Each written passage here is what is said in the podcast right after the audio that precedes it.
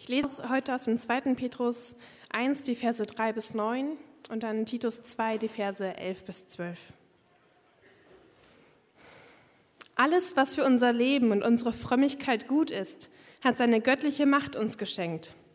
Sie hat uns den erkennen lassen, der uns durch seine Herrlichkeit und Kraft berufen hat. Durch sie wurden uns die kostbaren und überaus großen Verheißungen geschenkt, damit der verderblichen Begierde, die in der Welt herrscht, entflieht und an der göttlichen Natur Anteil erhaltet. Darum setzt allen Eifer daran, mit eurem Glauben die Tugend zu verbinden, mit der Tugend die Erkenntnis, mit der Erkenntnis die Selbstbeherrschung, mit der Selbstbeherrschung die Ausdauer, mit der Ausdauer die Frömmigkeit, mit der Frömmigkeit die Brüderlichkeit und mit der Brüderlichkeit die Liebe. Wenn dies alles bei euch vorhanden ist und wächst, dann nimmt es euch die Trägheit und Unfruchtbarkeit, sodass ihr Jesus Christus, unseren Herrn, immer tiefer erkennt. Wem dies aber fehlt, der ist blind und kurzsichtig. Er hat vergessen, dass er gereinigt worden ist von seinen früheren Sünden. Denn die Gnade Gottes ist erschienen, um alle Menschen zu retten. Sie erzieht uns dazu, uns von der Gottlosigkeit und den irdischen Begierden loszusagen und besonnen, gerecht und fromm in dieser Welt zu leben.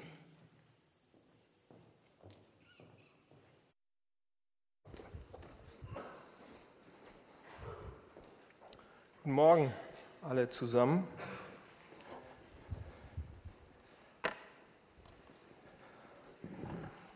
Geht es euch gut? Ich weiß noch nicht so recht, wie, ich, wie es mir geht. Ähm, das ist ein heftiger Text, aber wir gucken uns den mal gemeinsam an. Und ähm, wenn man, hier ist meine erste Frage für heute, äh, wenn man so zwei Stunden Sport gemacht hat, so richtig Sport, Zwei Stunden lang. Hochleistungssport. Braucht ihr mich jetzt nicht genau angucken, aber andere Leute, wenn man so richtig Sport macht, was trinkt man dann am liebsten nach dem Sport? Hefeweizen ist die falsche Antwort, Arne. Die meisten Leute trinken dann gerne, also die haben so richtig Durst nach Wasser. Wasser. Stimmt, oder wenn man irgendwo in, in, der richtigen Hitze ist, eine Wüstentour macht, wie auch immer im Urlaub oder sonst irgendwo ist, oder einen Auslandseinsatz in der Wüste dann, und so richtig Durst bekommt, dann hat man Durst nach Wasser. Alles andere stillt den Durst nicht so richtig. Ähm, und äh, für, für einige ist dann das Wasser gerade in dem Fall der, der, das, das, das Lieblingsgetränk. Ja? Und dann gibt es andere Leute, die ähm, machen keinen Sport und die haben andere Lieblingsgetränke. Ja? Zum Beispiel äh, meine, meine, eine, eine von meinen Schwägerinnen, die äh, liebt es, ab und zu mal ein richtig großes, eiskaltes Glas Cola zu trinken. Das macht sie nicht immer, weil sonst wird man ja äh, überzuckert die ganze Zeit. Aber ab und zu so ein richtiges, schönes Glas Cola ist ihr Lieblingsgetränk. Für einige von euch vielleicht, wenn man da noch was reinmixt, dann ist es das Lieblingsgetränk. Aber wie auch immer. Ähm, jeder hat so ein Lieblingsgetränk, oder? Habt ihr ein Lieblingsgetränk? Habt ihr, habt ihr ein Getränk, von dem ihr sagt, oh, das ist mein Lieblingsgetränk, wenn ihr so nachdenkt, was ihr so gerne trinken würdet? Wisst ihr noch nicht? Ich war, äh, wir hatten kurz vor Weihnachten einen Gottesdienst bei äh, Susis, in Susi Showbar. Kennt ihr Susi Showbar? Mittlerweile müsstet ihr es kennen. Das ist die Stripper auf, ähm, auf der Reeperbahn und wir hatten einen Gottesdienst und ich war ein bisschen länger da und habe herausgefunden, was, was Susis Lieblingsgetränk war. Champagner. Und ich saß dann mit Susi an der Bar bis abends um zwölf noch und ihr Mann Enrico und ähm, noch zwei, drei Freundinnen. Also sie schmeißt den Laden, sie ist so ungefähr 60. Und ähm, wir hatten, haben uns über das Leben äh, unterhalten und sie hat eine Champagnerflasche nach und ich wusste nicht, ob das Prosecco ist oder Champagner oder hat genauso geschmeckt. Aber für sie, ihr Lieblingsgetränk war, war Champagner. Und ähm, warum erzähle ich das? Ich erzähle das, weil ich mir wünsche heute, was auch immer euer Lieblingsgetränk ist, was auch immer ihr euch gerade so richtig gerne vorstellt, ob es Wasser ist oder Champagner oder was auch immer gerade, Latte Macchiato zählt auch, was auch immer ihr gerade als euer Lieblingsgetränk bezeichnen würdet. Ich wünsche mir, dass das lebendige Wasser, von dem wir letzte Woche geredet haben, das so Jesus anbietet, lebendiges Wasser, ja, dass euch das besser schmeckt dass ihr das mehr haben wollt und besser findet, lieber mögt, als euer bestes Lieblingsgetränk, was ihr euch gerade vorstellen könnt. Ja, wir haben letzte Woche haben wir ähm, über den, die Jahreslosung, also diesen Vers, den die Kirche sich ausdenkt, den sie immer über so ein Jahr stellt, ähm, darüber haben wir gesprochen und da ging es um Durst, dass unsere Seele Durst hat und dass Jesus Christus uns ein, ein, ein Wasser anbietet, ein Durststiller anbietet, der so wichtig ist für uns, sagt er, für unseren inneren Menschen, für, unseren, für unsere Seele. Jesus Christus bietet uns einen Durststiller an, der so wichtig ist für uns, wichtiger als Wasser für unseren Körper, sagt er. Und den bietet er uns an. Und wir hatten darüber letzte Woche geredet. Und, ähm, und wir hatten dann angefangen und haben gesagt, ja, also wir, wir haben, unsere Seele hat wahrscheinlich auch Durst. Ich habe da ein paar Beispiele genommen und wir haben alle gesagt, ja, stimmt.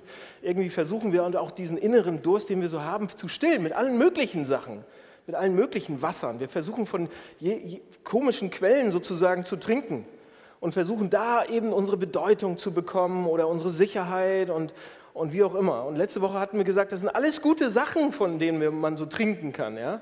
die man so benutzen kann, um sich äh, vorzustellen oder vorzumachen oder um sich ähm, einzugestehen, dass man wertvoll ist. Ja?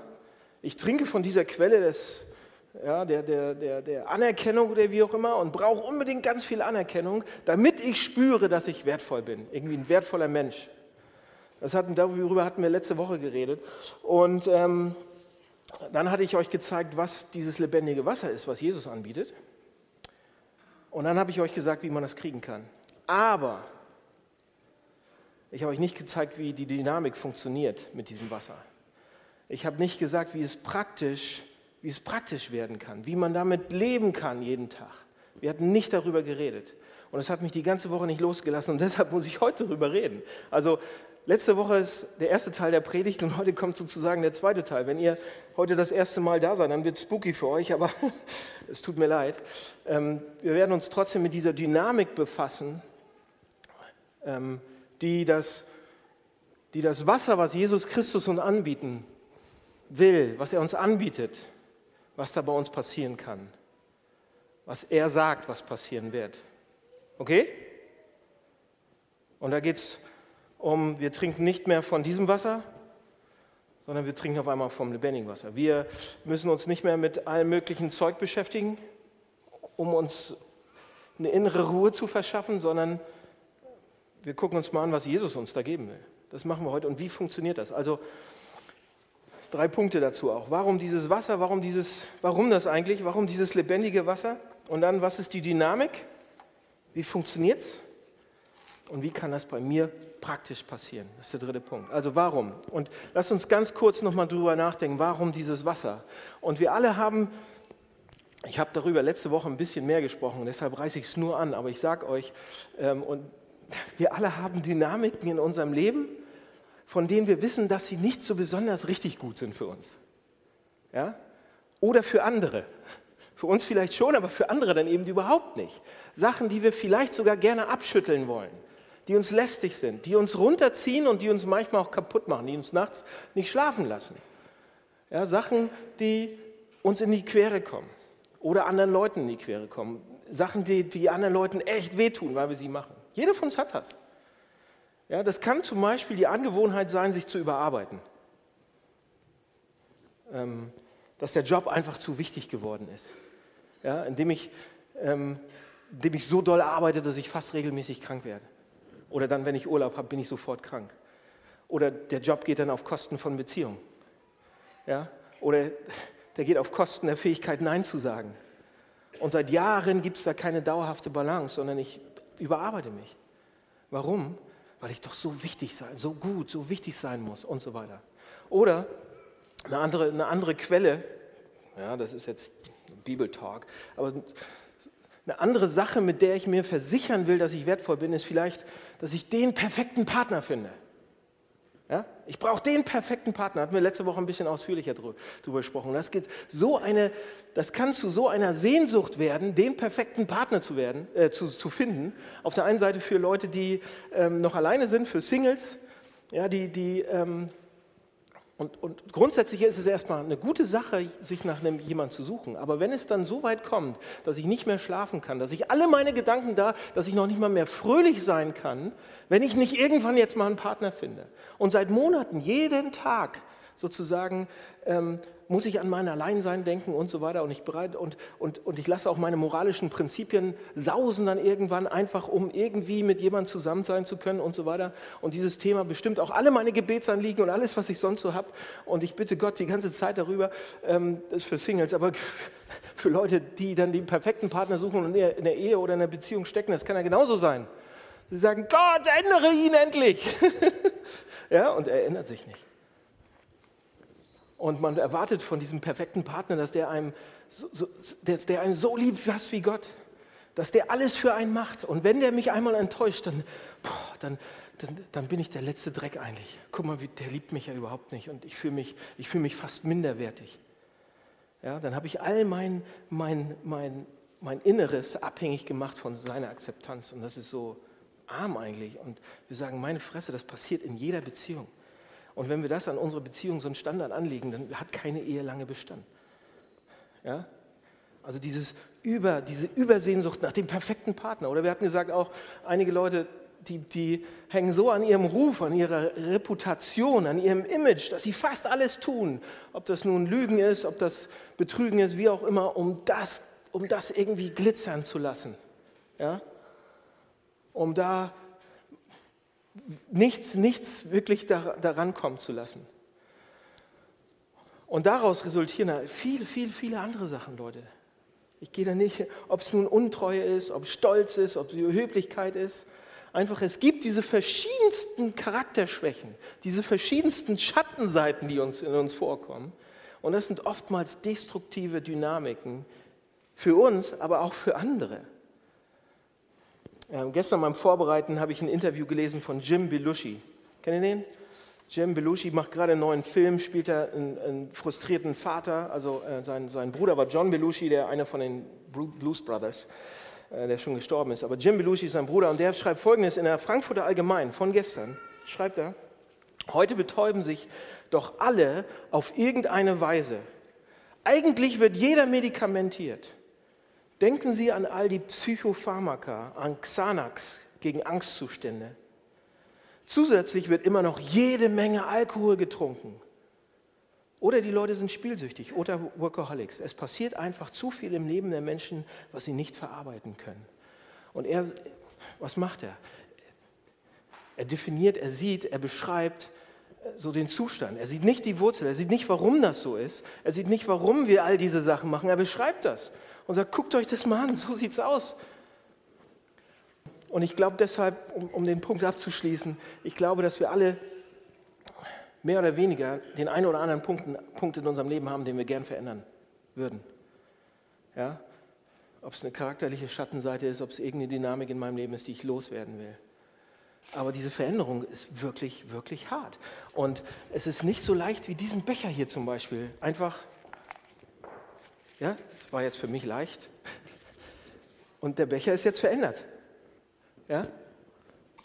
Aber so eine Charaktereigenschaft äh, zu verändern, ist viel, viel härter. Unser Herz, unsere Seele, wir selbst sind wie so ein Gummiball nämlich. Wenn wir diesen Ball verändern wollen, dass er mal wie anders aussieht, dann drücke ich ihn zusammen und dann ist eine Minute später wieder so, eine Sekunde später wieder so. Eigentlich sind wir, ja, wir wollen uns verändern, wir strengen uns so an, uns zu verändern und wir nehmen alles, alle unsere Kraft und wollen uns verändern und dann eine Minute, eine Sekunde, eine Zehntelsekunde später sind wir wieder schön rund. Wieder genauso ein Arschloch wie vorher. Entschuldigung, das war jetzt äh, für mich persönlich gesprochen. Ich habe, nee, pass auf, hier, hier ist mein Beispiel. Ich habe diese eigentlich sollte ich ja im Thema drin sein. Ja, letzte Woche drüber gesprochen, diese Woche drüber gesprochen. Und eigentlich, ja, als Pastor sogar noch, sollte ich dieses Thema drauf haben, meine Charakterveränderung und so weiter. Und hier ist mein Beispiel. Letzte Woche. Wir waren am Freitag bei einer äh, Konferenz, kleine Konferenz hier in Hamburg im Emporio-Haus, 14. Stock. Ähm, und das war eine Konferenz für Pastoren von großen Gemeinden. War ich auch eingeladen, war ein bisschen stolz, dachte, okay, gehen wir mal hin, mal gucken. Und dann ist Folgendes passiert. Ich habe das im Kopf, ne? ich habe die Predigt schon vorbereitet, habe gedacht, ja, Charakterveränderung ist wichtig, ich will dieses lebendige Wasser von Jesus haben, ich will nicht so ein Arschloch mehr sein an vielen Stellen und so weiter. Und jetzt ist Folgendes passiert. Ich bin mit diesen Pastoren da zusammen und wir gehen zum Essen. Und ähm, wir sind in so einem Restaurant dann. Und dann fragt mich der, der eine von den ein Kollege von mir fragt, ja, wie war denn das, so die, die, euer Endspurt im Jahr? Ich habe gehört, da waren ein paar Schwierigkeiten und Wilhelmsburg, also unsere Tochter, ne, unsere Tochtergemeinde hatte finanzielle Probleme, die hatten 80.000 Euro Schulden. Wie hast du das denn so alles geschafft? Und wisst ihr, was ich gemacht habe? Nee, jetzt geistlich. Ich habe mich hingestellt, habe gesagt, hey, weißt du was? Ich, ich habe 80.000 Euro geraced in einem Monat. Ich war so geil, ich bin so cool, ich bin so hip. Alle geben mir ihr Geld. Ja, das habe ich natürlich nicht so gesagt. Wisst ihr, warum habe ich das gesagt? Warum habe ich das gesagt? Ja, wir haben das geschafft, aber das war nicht der Punkt. Ich wollte seine Anerkennung. Ich wollte, mich, so wichtig sein. Ich wollte so geil dastehen. Guck mal, ich habe, ich hab, Hamburg-Projekt ist ja nur das, ne? aber wir können auch in einem Monat 80.000 Euro raisen, wenn es wirklich drauf. Außerdem, weißt du, das, das habe ich, ich habe zwar telefoniert, aber ich habe nicht die Herzen der Leute bewegt, dass da Geld zusammenkam. Ich habe nicht von irgendwo noch irgendwelche Konten gefunden, die dann irgendwie uns geholfen haben. Überhaupt nichts. Und ich stelle mich dahin und sage ihm das. Warum? Warum? Weil ich so aus, dieser, aus, diesem, aus diesem, ja, ich bin doch wer. Komm, ich brauche deine Anerkennung. Du bist auch ein Pastor von einer großen Gemeinde. Komm, sag doch, dass ich geil bin. Das, Leute, am Freitag, ich habe nicht mal vier Tage durchgehalten. Das ist jetzt das Beispiel. Ich habe nicht mal einen Tag durchgehalten, aber das Beispiel erzähle ich euch nicht. Ja? Ich habe nicht mal einen Tag durchgehalten, nicht mal vier Tage, um von, um, um lebendiges Wasser, um, um, davon von Jesus zu. zu und ich habe so wie so ein kleiner Junge gelächzt nach der Anerkennung von diesem, von diesem anderen Pastor. Wie, ja? Ich will das nicht mehr. Ich will es nicht mehr. Vier Tage später mache ich es und stelle mich hin und denke, bin ich nicht geil? Sag mir, dass ich geil bin. Hier ist eine Frage für euch. Wann habt ihr das letzte Mal etwas Gutes, etwas richtig Gutes getan und niemandem davon erzählt?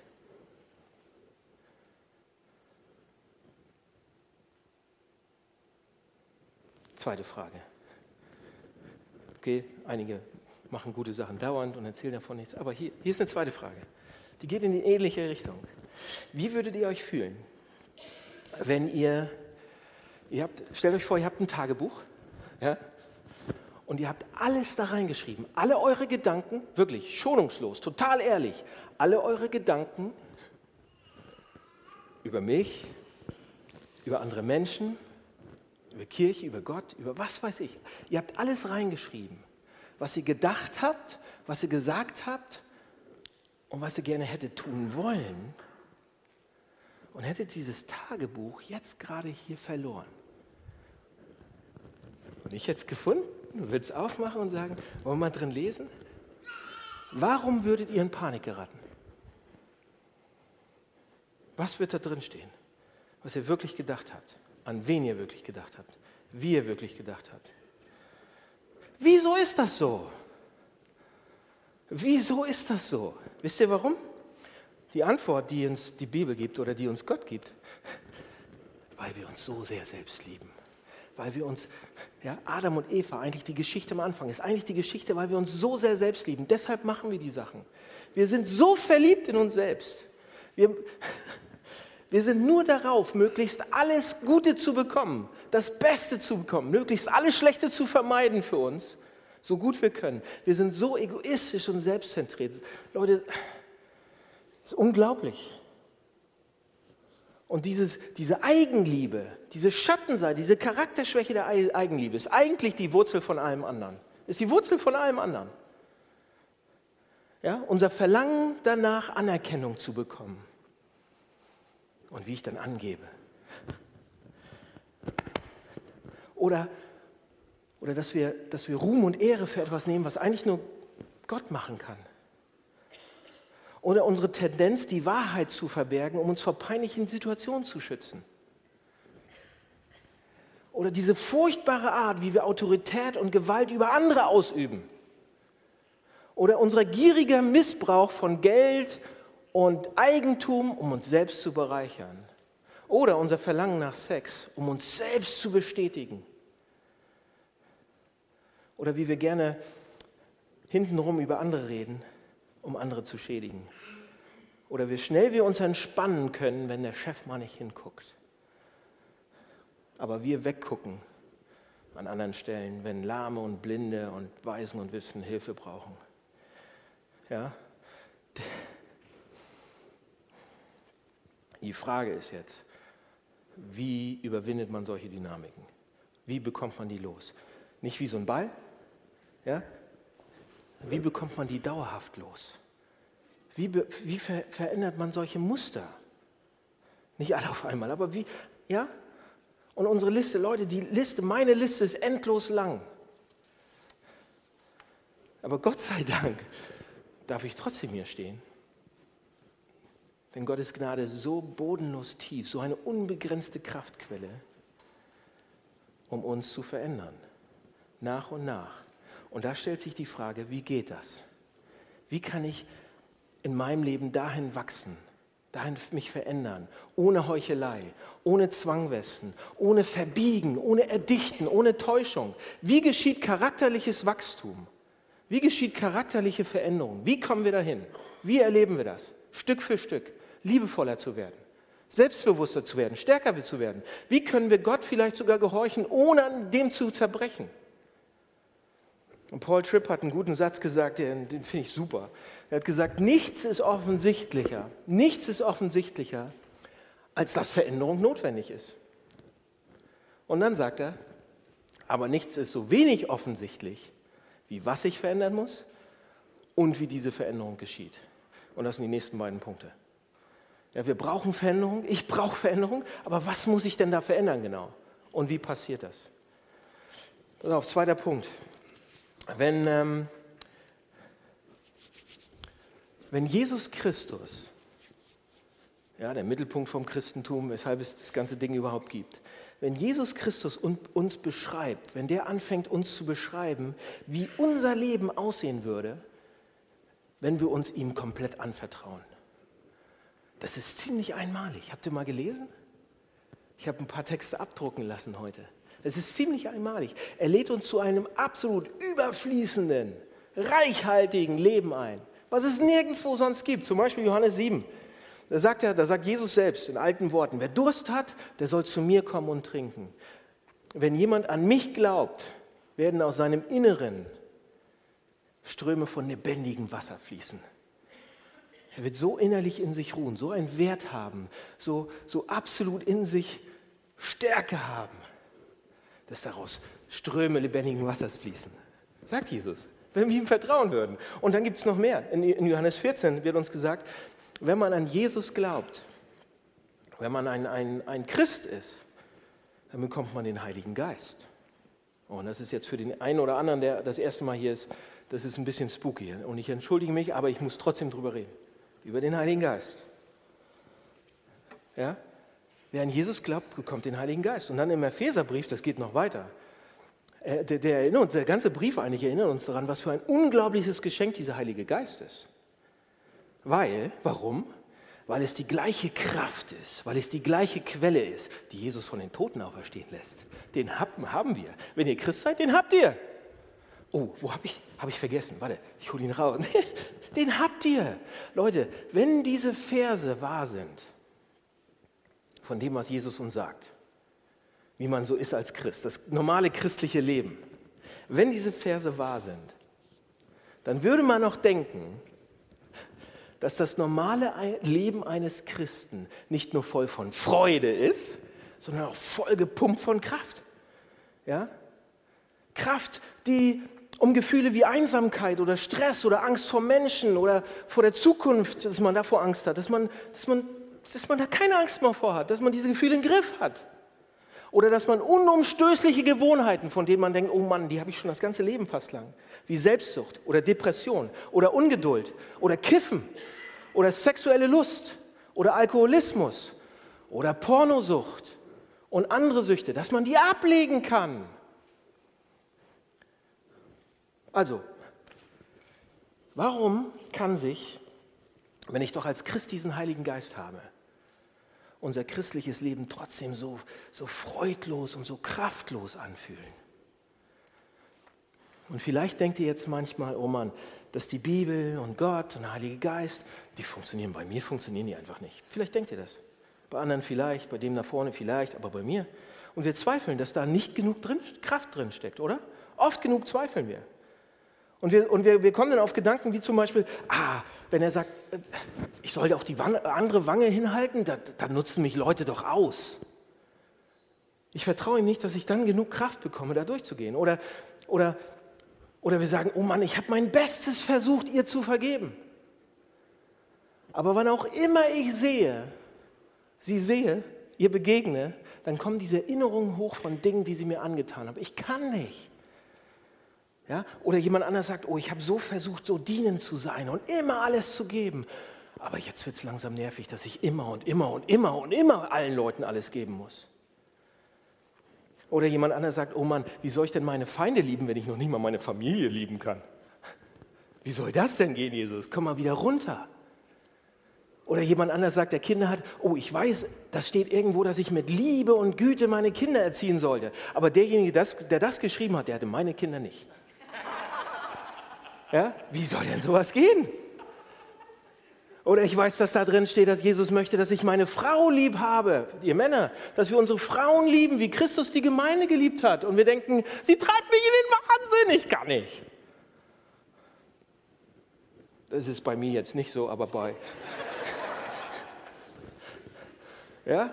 Oder wie schwer ist es, den Chef lieb zu haben oder zu respektieren alleine nur, wenn er alle anderen runtermacht und all alle anderen so richtig, ja? Auf der einen Seite können wir jetzt sagen, oh, das funktioniert nicht, das ist viel zu schwer. Weil ich dies und dies erlebt habe, glaube ich nicht, dass, dass gute Sachen passieren können, dass ich da was verändern kann langfristig. Gottes Regeln viele, funktionieren vielleicht für andere, aber, aber noch nicht für mich. Ich habe es versucht, ich habe es ja echt versucht. Ja? Ich habe gekämpft und ich habe gebetet. Und so lange gekämpft und gebetet, dass diese Sucht oder diese Gewohnheiten endlich, dass ich die endlich loswerden kann. Wisst ihr was, Leute? All diese Aussagen, die ich gerade zitiert habe, all das, was ich gerade gesagt habe, wisst ihr, was da ist, was da passiert eigentlich? All diese all das, was ich gerade gesagt habe, zeigen die Tendenz in uns, dass es dies in uns gibt. Zeigen die Tendenz, auf dieser Seite nämlich, dass wir es versuchen, allein zu machen. Wir wissen ungefähr, was Gott will. Ja? Wir wissen es ungefähr, was ein guter Mensch ist. Ja? Und wir versuchen es alleine zu machen. Wir versuchen es alleine zu machen. Wir wissen, die zehn Gebote kennen wir auch auswendig irgendwie. Und wir versuchen es alleine zu machen. Auf dieser Seite. Wir versuchen es alleine zu machen. All diese Sachen, die ich gerade zitiert habe. Ich kann sie noch mal zitieren. Die Zeit habe ich nicht. Habe ich überhaupt nicht. Aber äh, ja, alles, was dahinter steckt, ist, wir versuchen es alleine. Das sind alles Sachen, und ich habe gesagt, ja, so geht es mir auch, ja, so geht es mir auch, vielleicht geht es mir auch so. Wir versuchen alleine unser Verhalten zu ändern. Wir versuchen unsere Ethik, unsere Moral, ja, die, die Ansprüche, die Gott vielleicht hat, die Kirche, wie auch immer, wir versuchen es hinzukriegen. Wir geben uns echt Mühe. Wir wollen uns selbst, wir wollen uns selbst, wir wollen all den anderen und wir wollen Gott beweisen, dass wir doch ein guter Mensch sind eigentlich. Ja? Dass wir gar nicht so schlecht sind. Wir versuchen es. Wir versuchen diesen, diesen Ball sozusagen zu verändern, mein Herz zu verändern. Ich versuche das alleine. Klappt's? Für eine Zeit lang vielleicht. Doch, für eine Zeit lang vielleicht. Bis ich keine Kraft mehr habe. Für eine Zeit lang kann ich den sogar richtig, kann ich mich, kann ich mich sogar richtig gut verhalten. Vier Tage lang. Oh, vier Minuten vielleicht. Wer will mal probieren, vier Minuten? Das Ding so richtig zusammenzudrücken? Ja, ich will mir sagen, im Grunde meines Herzens weiß ich doch, ich bin ein guter Mensch. Ja, das, das, das wäre doch so toll, dass ich das sagen kann. Und wir denken sogar, Gott ist glücklich, wenn ich gehorsam bin. Wir denken das. Ja, wenn wir alle, alle, auf alle unsere Möglichkeiten und Fähigkeiten vertrauen, alles, was ich habe, alle meine Freunde frage, ja, um mir versichern, um mir zu versichern, dass ich doch irgendwie gut bin, wenn das zum Modus operandi wird, wie unser Herz funktioniert, wie unser christliches Sein funktioniert, unser christliches Leben, wisst ihr, was dann passiert? Dann wird es total zur Last. Dann wird das keinen Spaß machen. Das wird das Letzte sein. Und irgendwann werden wir sagen, hat keinen Zweck. Ich muss, ich kann nicht mehr. Hat keinen Zweck. Das ist fast wie so eine Neujahrsdiät. Ja, wisst ihr, wie so eine Neujahrsdiät äh, äh, funktioniert? Ich habe Übergewicht. Ich fühle mich schlecht. Also, Schritt 1, ich versuche ein guter Junge zu sein und mache eine Diät. Schritt 2, das wird bald eine richtige Last. Und ich höre auf und ich genieße das Leben wieder. Schritt 3, aber ich werde wieder übergewichtig und gehe zurück zu Schritt 1. Ja? Ich versuche alleine, ich beschließe mich zu verbessern. Ich beschließe mich zu verbessern. Ich muss das loswerden. Ich möchte. Ich strenge mich richtig an. Ich lese mehr Bibel. Ich mache all die richtigen Sachen, aber es ist nicht leicht. Also strenge ich mich noch mehr an, aber ich schaffe es irgendwie immer nicht. Also fühle ich mich noch schuldiger. Also fange ich wieder zu und beschließe mich wieder neu anzufangen. Und da können wir uns kurzfristig verbiegen. Wir können es kurzfristig schaffen. Wirklich vielleicht sogar verändern. Aber die Motivation, Leute, was steckt denn dahinter? Das bleibt immer nur ein Appell an unseren Willen, an unsere Ratio. Ich muss, ich will, ich sollte mein Herz verändern. Das ist fast wie so ein gutes Vorsätze-Christentum. Jedes Jahr im Januar werde ich mich mal wieder verändern. Also wie können wir von diesem moralischen, eingefärchten Christentum, dass ich das und das und das machen muss, wie kann ich auf diese Seite kommen? Und jetzt sage ich was. Wie kann ich zu einem übernatürlich veränderten Herzen kommen? Da fängt der christliche Glaube an. Es geht nicht ohne Übernatürlichkeit. Es geht nicht ohne den Heiligen Geist. Mit, ja, es, es, es geht dann nicht ohne. Überhaupt nicht. Und wie, wie geht das praktisch jetzt? Wie komme ich von da, wo ich das alleine versuche, hier hin? Okay, letzter Punkt, aber das ist die Krux. Jetzt nochmal aufpassen. Also, wie komme ich von da nach da? Wollt ihr es wissen? Wie brauche ich mich nicht mehr abstrampeln, sondern wie funktioniert es? Das erste, was wir haben, der Text. Ich habe euch ein paar Texte abdrucken lassen, aber eigentlich, eigentlich brauchen wir jetzt gerade nur noch den zweiten, ähm, nämlich Titus. Kleiner, kleiner Text steht im Programmheft. Da steht, die Gnade Gottes, die Gnade Gottes ist erschienen, um alle Menschen zu retten. Und dann steht da, sie erzieht uns, uns von der Gottlosigkeit irdischen Begehen und das, ne, was ich gerade gesagt habe, alles loszusagen und besonnen, gerecht und fromm in dieser Welt zu leben. Die Gnade Gottes erzieht uns, das ist ein alter Text, aber was da steht, ist, die Gnade Gottes erzieht uns. Hä? Die Gnade Gottes, die erzieht uns, die bringt uns da, das soll, das soll der Faktor sein, der uns dahin bringt? Wie soll das gehen? Martin Luther, 1531 hat darüber was geschrieben und das finde ich der Hammer. Das ist die Theorie. Pass auf. Das Gesetz, also dieses, ich soll das und das machen, ich muss das und das und so machen, kann mir nicht zeigen, wie ich von diesen Charakterseiten oder wie ich von diesen Sünden, hat er damals gesagt, freigemacht werden kann. Und dann sagt er, das zu, zu, zu Rate zu ziehen und zu hören das Evangelium, das lehrt nicht, was ich tun muss, sondern was ein anderer für mich getan hat. Dass also Jesus Christus, der Sohn Gottes, für mich gelitten hat. Und das ist der Hauptartikel der christlichen Lehre. Darum liegt alles daran, diesen Artikel gut zu wissen und beständig einzuprägen. Denn so zart er ist und so süß und so schön, so ganz leicht zu verletzen ist er auch. In anderen Worten, Leute, es geht nicht um Anstrengungen und Gesetze und Moral. Kirche ist keine moralische Besserungsanstalt. Nein, darum geht es nicht. Darum geht es nicht.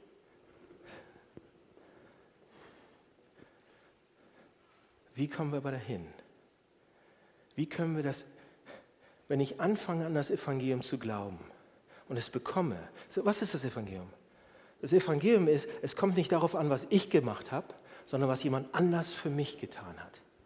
So, und dieser andere war Jesus Christus. Und der hat für mich bezahlt. Der hat dieses perfekte Leben gelebt, was ich hätte leben sollen. Für mich. Da ich die Strafe bekommen, die ich hätte kriegen sollen. So, wenn ich das anfange zu glauben, wisst ihr, was dann passiert bei mir? Dann passieren drei Sachen. Ich bekomme eine neue Identität. Ich werde auf einmal Kind von Gott und da passiert eine neue Partnerschaft eine neue Identität. Ich, ich, ich brauche nicht länger auf mein altes Ich gucken. Ich brauche nicht gucken, wie ich bin, was ich letzte Woche in den vier Tagen falsch gemacht habe, sondern ich habe die Identität von Christus. Eigentlich müsste ich mir die ganze Zeit angucken, was Christus macht, weil das mache ich vor Gott. Ja? Das bedeutet, Leute, dass mir nicht nur vergeben ist, sondern dass ich vor Gott absolut ohne ein schwarzen Pünktchen vor ihm stehe. Ja? Dass ich vor Gott aussehe wie Jesus fast. Ich habe Jesu Identität bekommen, sagt mir das Evangelium. Das Zweite ist, ich bin, ich, bin, ich bin ein Kind geworden von Gott. Ich bin ein Sohn, ich bin eine Tochter von Gott geworden. Ich muss mich nicht mehr alleine wie so ein Waisenkind um mich selber kümmern, sondern ich bin ein Sohn, eine Tochter von Gott. Ich bin eine, ein Bruder, eine Schwester von Jesus Christus. Das bedeutet, wir können Gott Papa nennen. Und da gibt es eine neue Partnerschaft. Wir haben den Heiligen Geist und können zusammen mit ihm arbeiten. Und er kann mit uns und durch uns arbeiten. Alleine, Leute, alleine haben wir nicht die Kraft, das zu schaffen. Und wir werden immer wieder daneben greifen. Auch, und wir werden es noch nicht mal wollen. Aber wir sind mit Jesus Christus gestorben und auferstanden. Schatten, unsere charakterlichen Schattenseiten, Sünden sind nicht mehr länger ausschlaggebend für uns.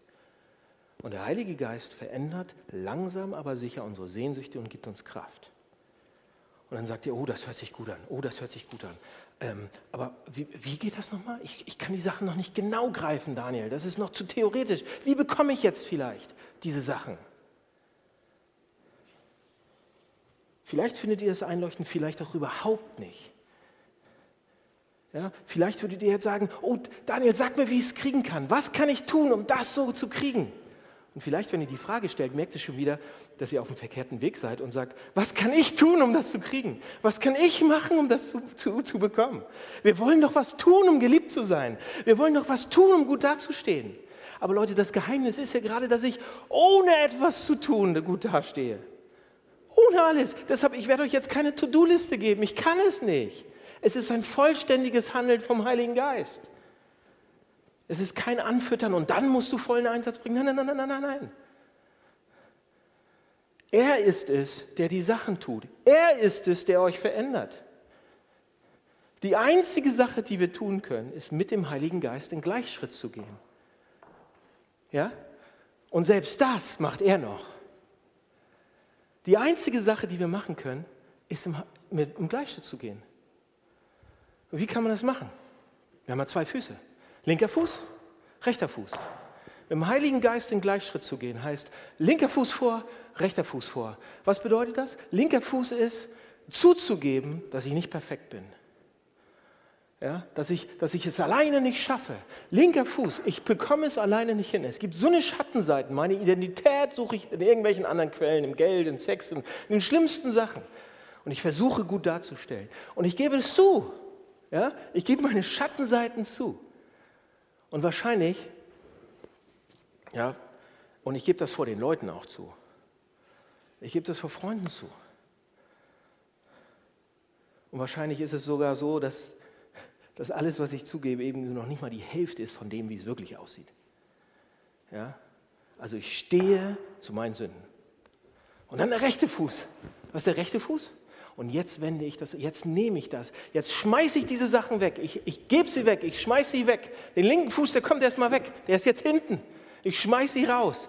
Und dann nehme ich diese drei Punkte des Evangeliums, dass ich, dass ich eine Identität habe wie Jesus, dass ich aussehe wie Jesus, dass ich ein Kind bin, dass ich Sohn von Gott bin, dass ich Tochter von Gott bin und dass ich eine Partnerschaft mit dem Heiligen Geist habe, dass der da ist.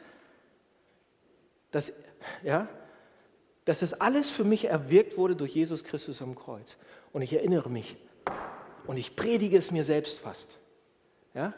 Ich gebe zu, ich predige es mir selbst. Ich gebe zu, ich predige es mir selbst. Ich gehe mit dem Heiligen Geist den Gleichschritt. Den langen Lauf vollenden, den Marathon laufen. Alles, was Paulus gesagt hat, das ist es. Ich gehe sozusagen. Ja, und wenn du jetzt dich nicht fühlst wie Mutter Teresa, na und? Du siehst in Gottes Augen wunderbar aus. Zwei Schritte, linker Fuß, rechter Fuß. Linker Fuß, wisst ihr, was dabei hilft eigentlich? Beim linken Fuß, das zuzugeben? Hier 2. Petrus 1, Vers 5, da steht es noch drin. Ich lese es nicht mehr, weil wir keine Zeit haben, aber da steht drin, dass wenn wir es voneinander machen, wenn wir, wenn wir, ja, wenn ich, wenn ich dir erzähle oder ich euch allen erzähle, was ich letzte Woche verbockt habe, das hilft, das auszusprechen.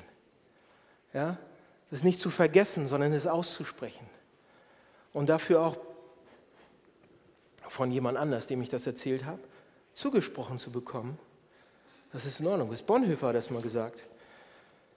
Bonhoeffer hat mal gesagt, wenn man, wenn man diese in Einklang mit dem Heiligen Geist geht, links und rechts, links und rechts, und das zugibt und dann Bestätigung bekommt, wer man ist. Zugibt und Bestätigung, das, da wächst man. Das ist geistlicher Wachstum. Und Bonhoeffer hat nun gesagt, darum, darum brauchen wir uns einander. Der eine Christ braucht den anderen Christ, sagt er der ihm, der ihm genau diese Sachen sagt, der ihm Gottes Wort sagt. Er braucht ihn immer wieder, wenn er ungewiss oder verzagt ist. Denn aus sich selbst, denn aus mir selbst kann ich mir nicht helfen. Der Christus, und dann sagt er, der Christus im eigenen Herzen ist schwächer als der Christus im Worte des Bruders. Jener ist ungewiss, dieser ist gewiss. Ja, dass wir uns das gegenseitig sagen, dass wir uns gegenseitig daran erinnern. Ja, gib deine Schattenseiten zu, guck, wer du in Christus bist. Gib, und, und ja, wenn, ihr, wenn ihr Freunde habt, wenn ihr Leute habt, die euch kennen, die helfen euch dabei auch ganz gut. Die können euch echt gut helfen. Aber die können euch hierbei auch helfen. Das ist, das ist, das ist geistliche, ein geistlicher, geistliche Arbeit, ein geistlicher Weg. Da verändern wir uns. Das brauchen wir. Und das Dilemma ist jetzt natürlich, einer von euch sagt jetzt, okay, ich habe das gemacht. Ich habe das gemacht. Ich habe das gemacht und ich habe ich schon wieder gemacht. Ja, ich bin schon wieder richtig, richtig, richtig in so ein Fettnäpfchen getreten. Ich habe diesen geistlichen, ja, diesen linker Fuß, rechter Fuß, linker, ich wollte mich verändern. Ich will den Heiligen Geist mit drin haben. Der zeigt mir auch Sachen, wo ich und die ich auch, die ich auch zugebe und die ich bekenne. Und ich kann das anwenden. Und vier Tage später habe ich schon wieder gemacht. Und das geht das ganze Jahr schon so. Und ich bete für diese eine Sache, die endlich aufhören soll. Diese eine Sucht, die endlich aufhören soll. Und sie hört nicht auf. Das funktioniert bei mir einfach nicht, sagt jetzt eine. Und die Antwort ist, doch, es funktioniert doch. Geht weiter. Wir müssen weitergehen. Und der Heilige Geist nimmt uns auch an die Hand und zieht uns weiter. Linker Fuß, rechter Fuß. Und jetzt, Freunde, je mehr wir unsere Schattenseiten sehen und sie nicht mehr wollen, umso mehr sehen wir Jesus. Ja, und wenn wir mit dem Heiligen Geist rennen, also gehen und anfangen irgendwann zu rennen, dann werden wir das immer öfter machen, immer schneller. Immer öfter sagen, oh, das war, mm, und ich sehe es schon wieder, und, aber ich bin ein Sohn, aber ich bin, ja, das geistliche Leben rennen. Wir werden immer schneller unsere Schattenseiten zugeben und das wird uns zum stärkeren Glauben bringen.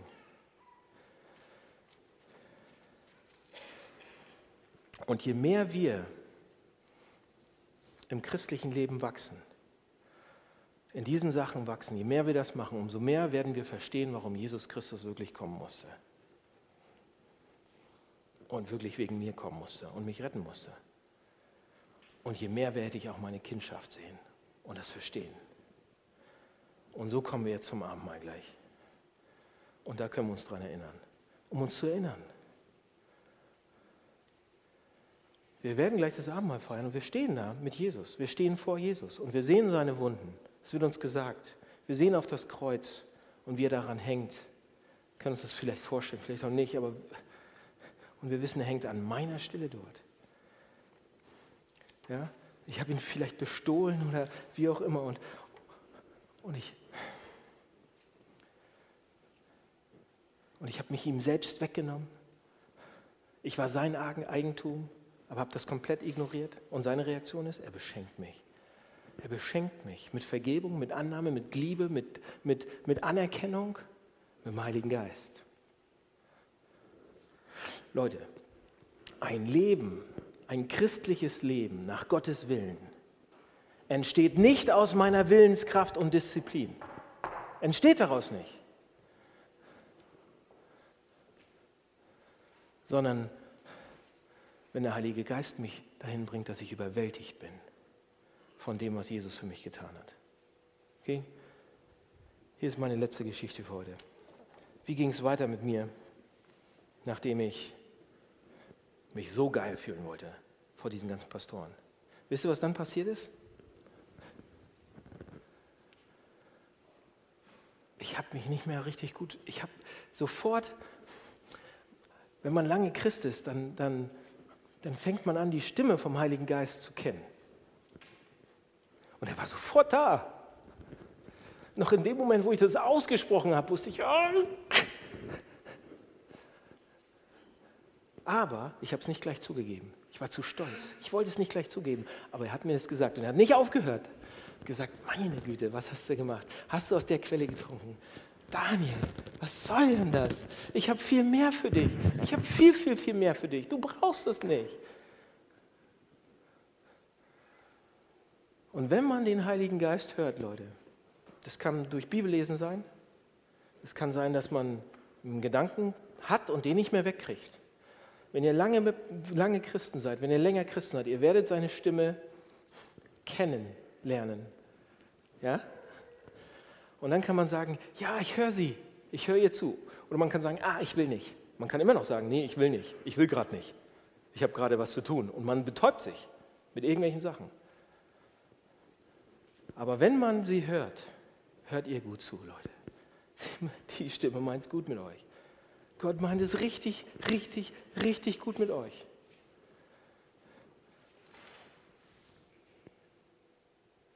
Ich bete jetzt. Lieber Herr, danke, dass du an uns dran bleibst.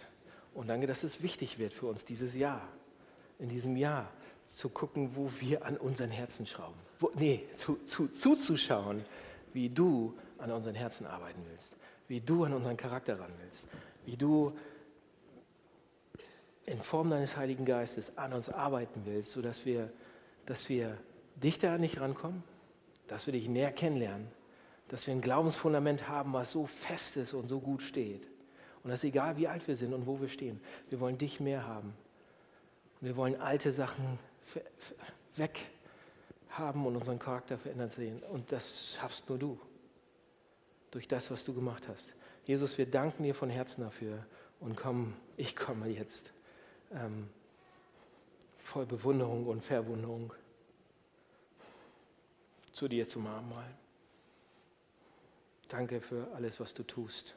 Amen.